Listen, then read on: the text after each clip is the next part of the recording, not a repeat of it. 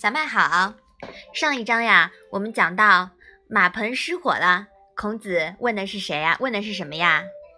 孔子问的是人。嗯，对，是呃，体现了孔子的这种以人为本的精神，对吧？嗯。那今天呀，我们要来读《乡党》第十的十三和十四章了。你先来念一下好吗？君次时，必正席先尝之；君次新。必熟而见之，君此生必续之。事时于君，君既先犯，及君视之，东守，加朝服，脱身。君命召，不似驾行矣。入太庙，每事问。妈妈，心是什么意思呀？心啊，就是指牛肉。荐是推荐的意思吗？嗯，这里不是推荐，这里呀是供奉的意思。东首是东面吗？对，首啊就是头，对不对？嗯。那东首呢，就是头朝东。身是什么意思呀？身啊，就是束在腰间的大带子。这一章又是什么意思呢？国君赐给熟食，孔子一定摆正坐席，先尝一尝。国君赐给生肉，一定煮熟了，先给祖宗上供。国君赐给活物，一定要饲养起来。同国君一道吃饭，在国君举行饭前祭礼的时候，一定要先尝一尝。孔子病了，国君来探视。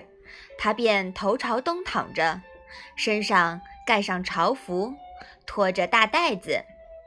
国君召见孔子，他不等车马驾好，就先步行走去了。孔子到了太庙，每件事都要确认。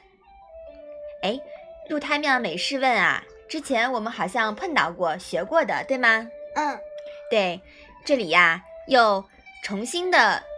强调了一下，是作为礼仪来列举的。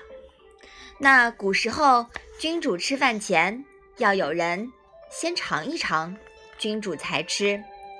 孔子对国君十分尊重，他在与国君吃饭时都主动尝一下，表明他对礼的尊崇。孔子患了病，躺在床上，国君来探视他，他无法起身穿朝服。这似乎对国君不尊重，有违于礼，是吧？嗯，那他怎么办的呀？他就把朝服盖在身上，这反映出孔子即使在病榻上也不会失礼于国君。好，我们把这两章啊再来读一读。君次时，必正席先尝之；君次新，必熟而见之。君此生必续之。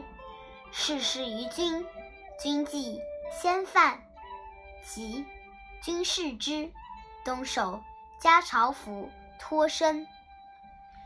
君命诏，不似驾行矣。入太庙，每事问。好，那我们今天的《论语》小问问就到这里吧。谢谢妈妈。